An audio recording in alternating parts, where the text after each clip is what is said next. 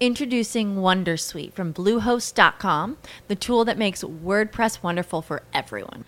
Website creation is hard, but now with Bluehost, you can answer a few simple questions about your business and goals, and the Wondersuite tools will automatically lay out your WordPress website or store in minutes. Seriously. From there, you can customize your design, pick your brand colors, and add blocks. No custom theme or coding required. You'll get content suggestions that you can keep or revise, and with Yoast SEO built in, we automatically help you get found in search engines. From step by step guidance to suggested plugins to an AI powered help bot, our built in tools make WordPress wonderful for everyone. Maybe that's why Bluehost has been recommended by WordPress.org since 2005. Whether you're a beginner or a pro, you can join over 2 million Bluehost users. Go to bluehost.com slash wondersuite. That's bluehost.com slash wondersuite.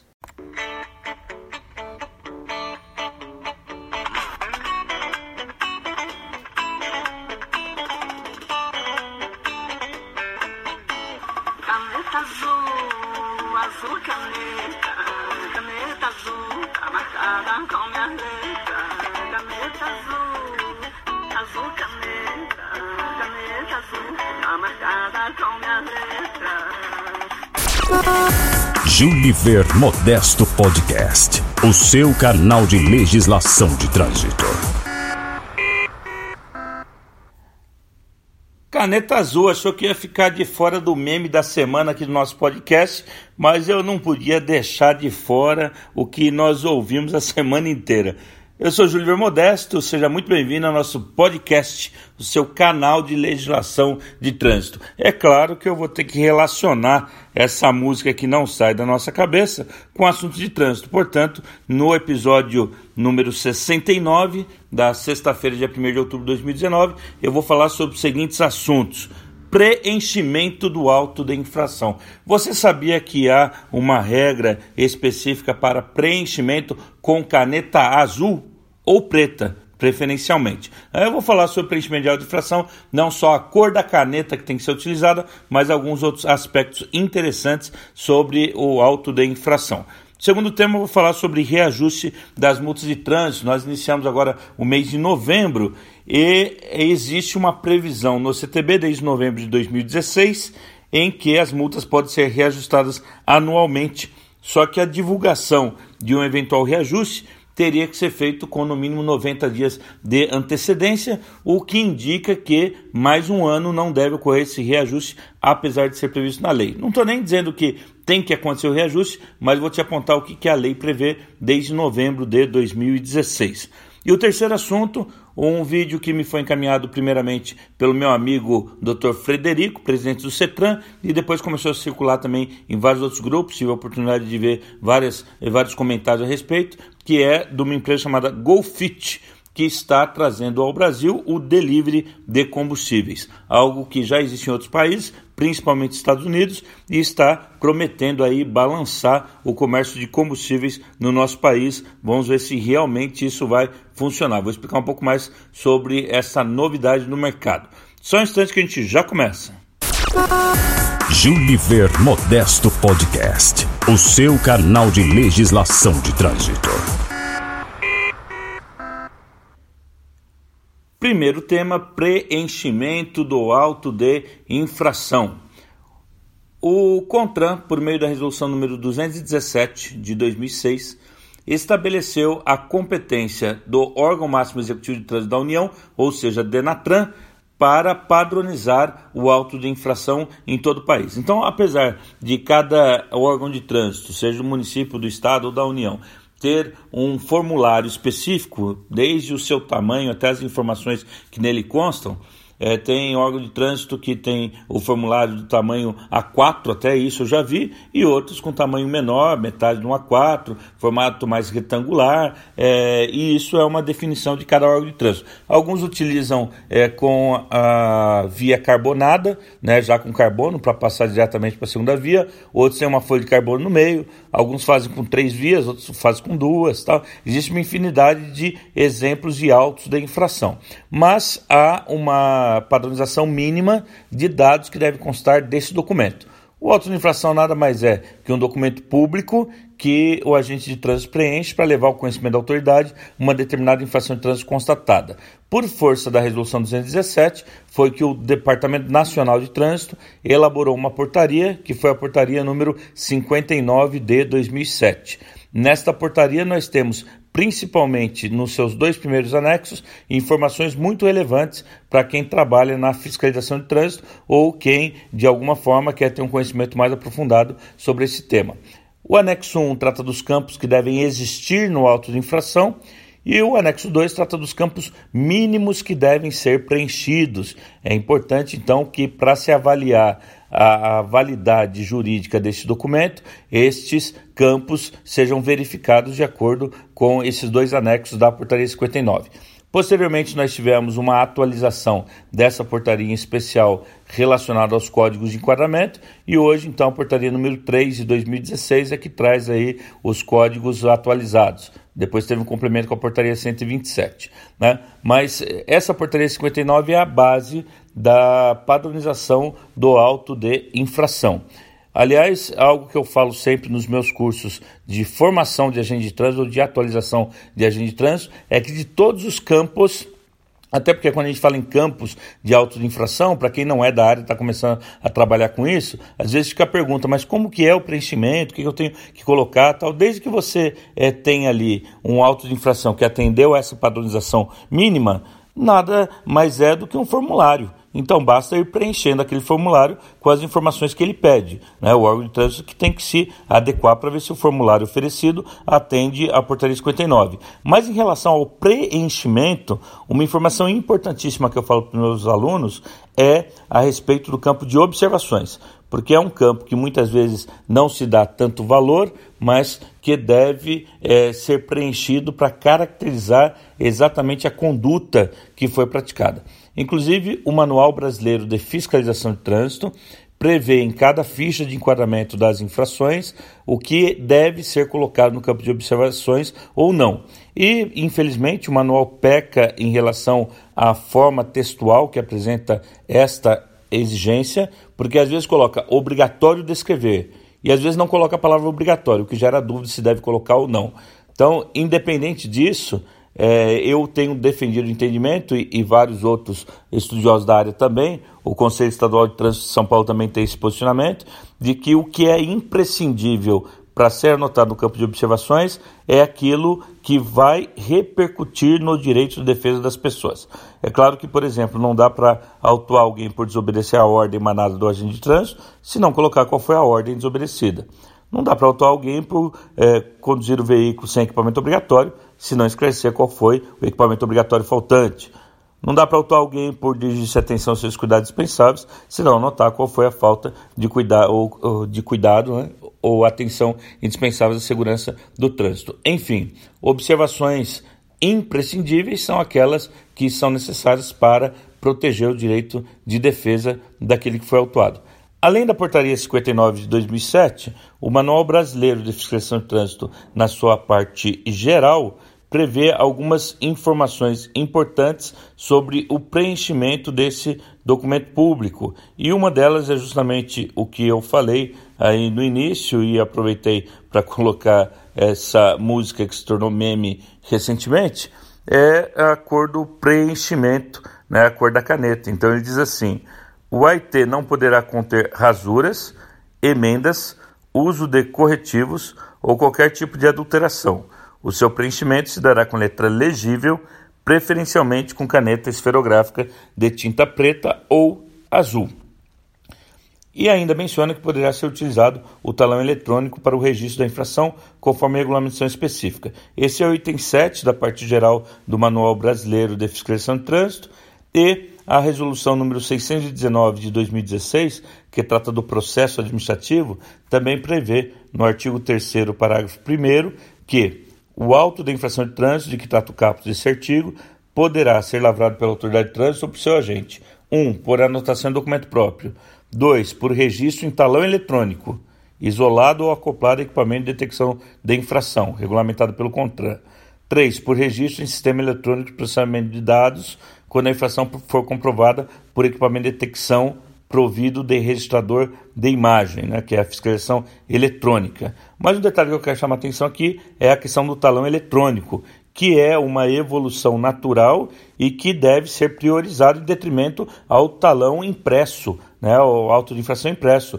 Porque quando o agente de trânsito preenche o auto de infração impresso, ele é, acaba exigindo uma série de outras providências complementares, uma atuação de quatro ou cinco pessoas para garantir que aquele auto de infração dê entrada no sistema. É um para autuar, outro para fazer a triagem, separar, conferir, outro para fazer a relação, outro para levar até o órgão de trânsito, outro para inserir no sistema para o processamento da multa, ao passo que no talão eletrônico tudo isso já é suprimido. Quando já se insere ali no sistema, essa informação já pode gerar a notificação posterior. Né? Além disso, também permite ao agente de trânsito que faça consultas no terminal que favoreça ali a a anotação de dados para a autuação, até conferir se aquele veículo realmente é o que está sendo autuado.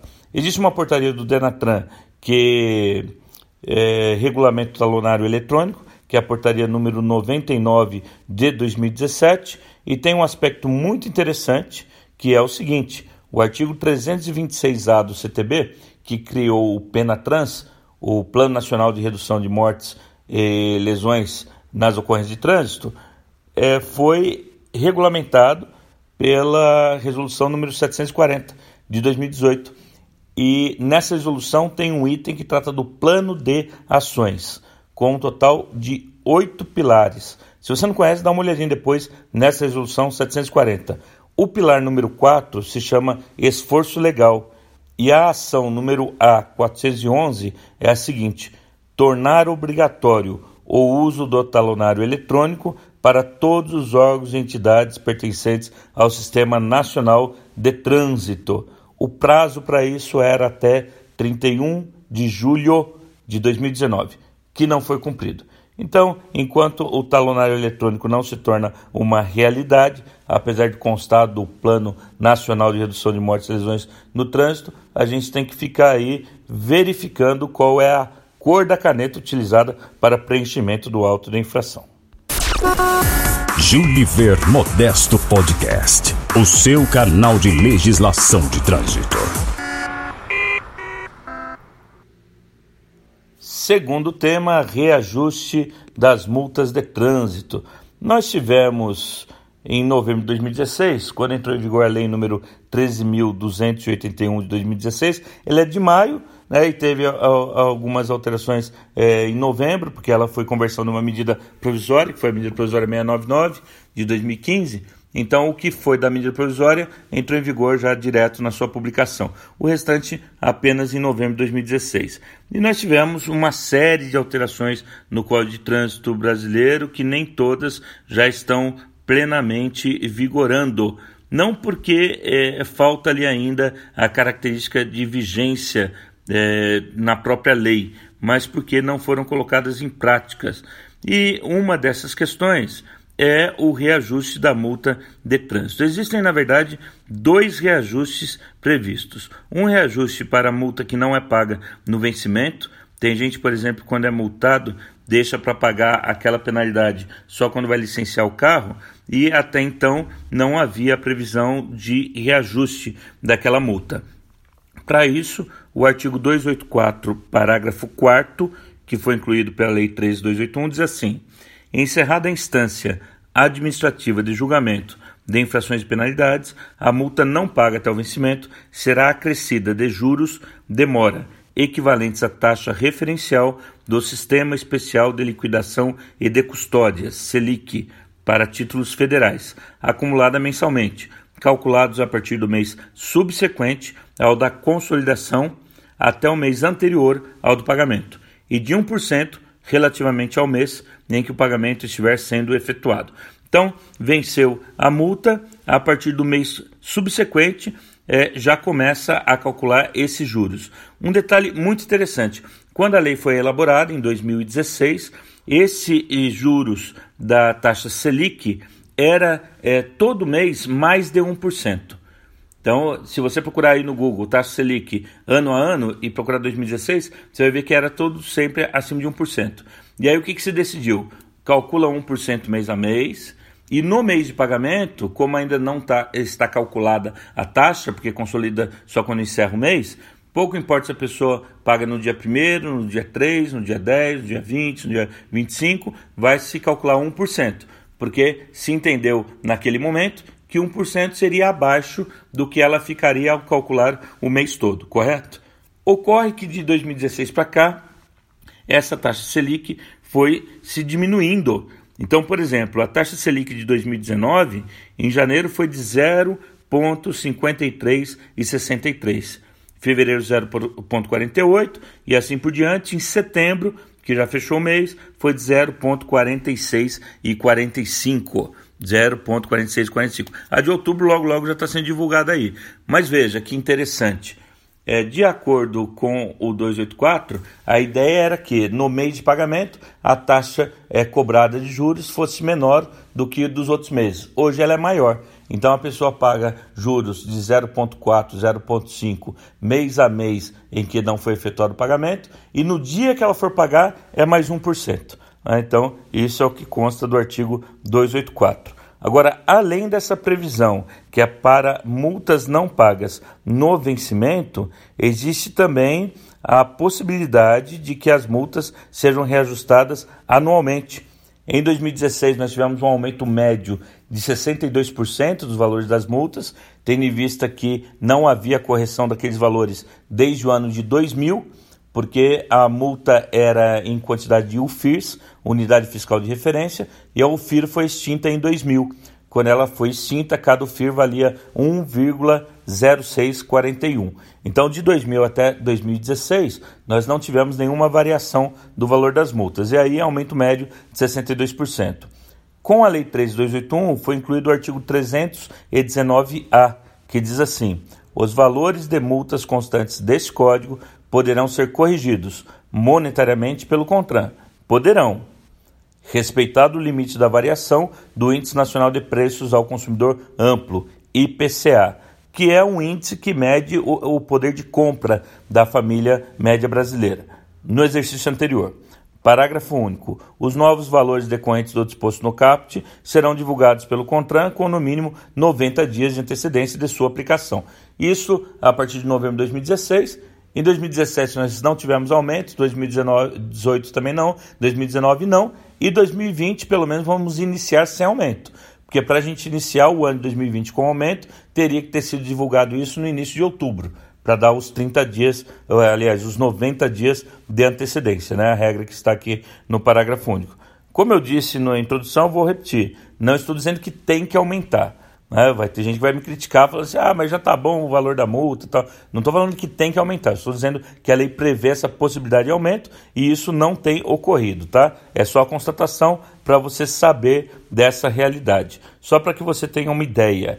Em 2017, o IPCA fechou o ano com 2,95% ao ano. 2018 fechou com 3,75% e 2019 a projeção é de encerrar o ano com 3,42.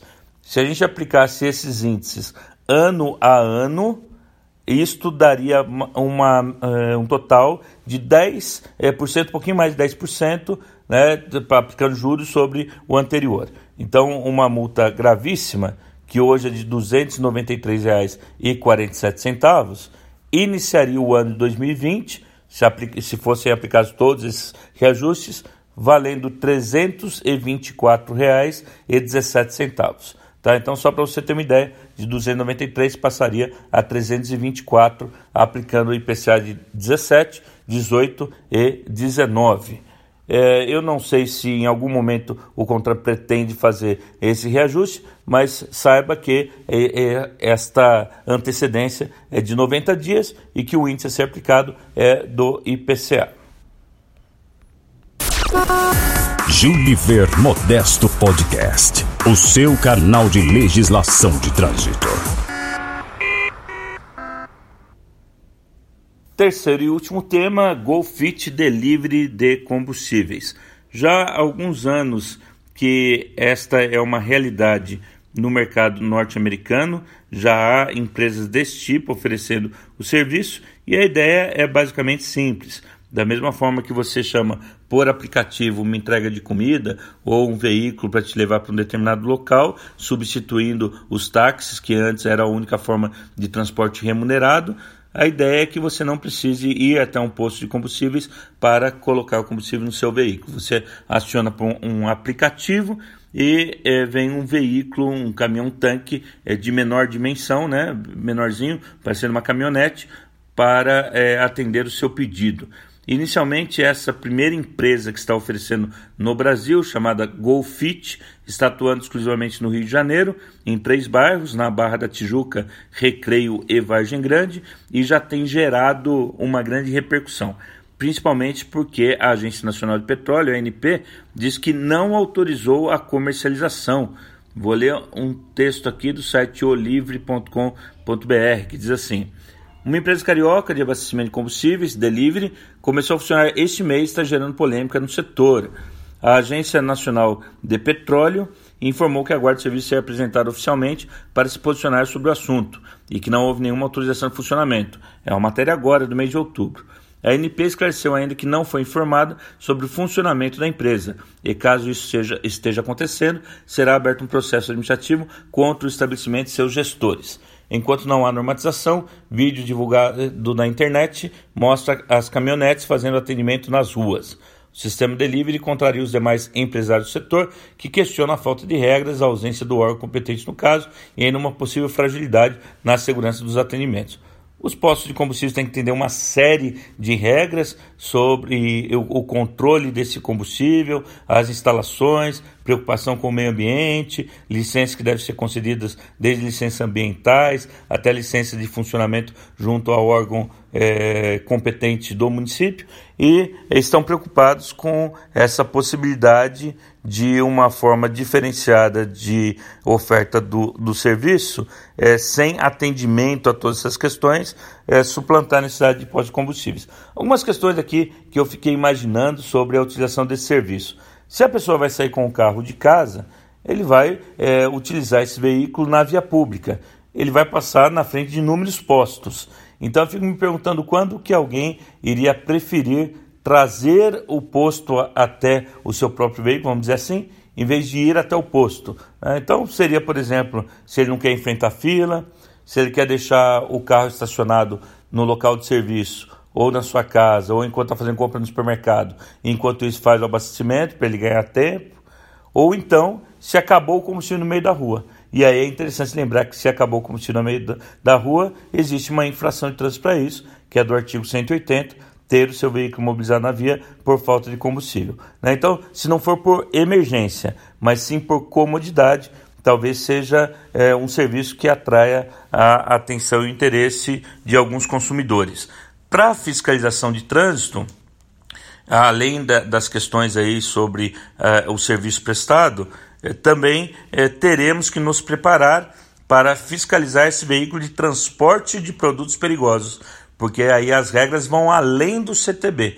A legislação parte da, do decreto que instituiu o regulamento para o transporte de produtos perigosos, que é o decreto 96.044 de 88, que é complementado por resoluções da ANTT. Teve alterações recentes, inclusive. Um tempo atrás escrevi sobre isso.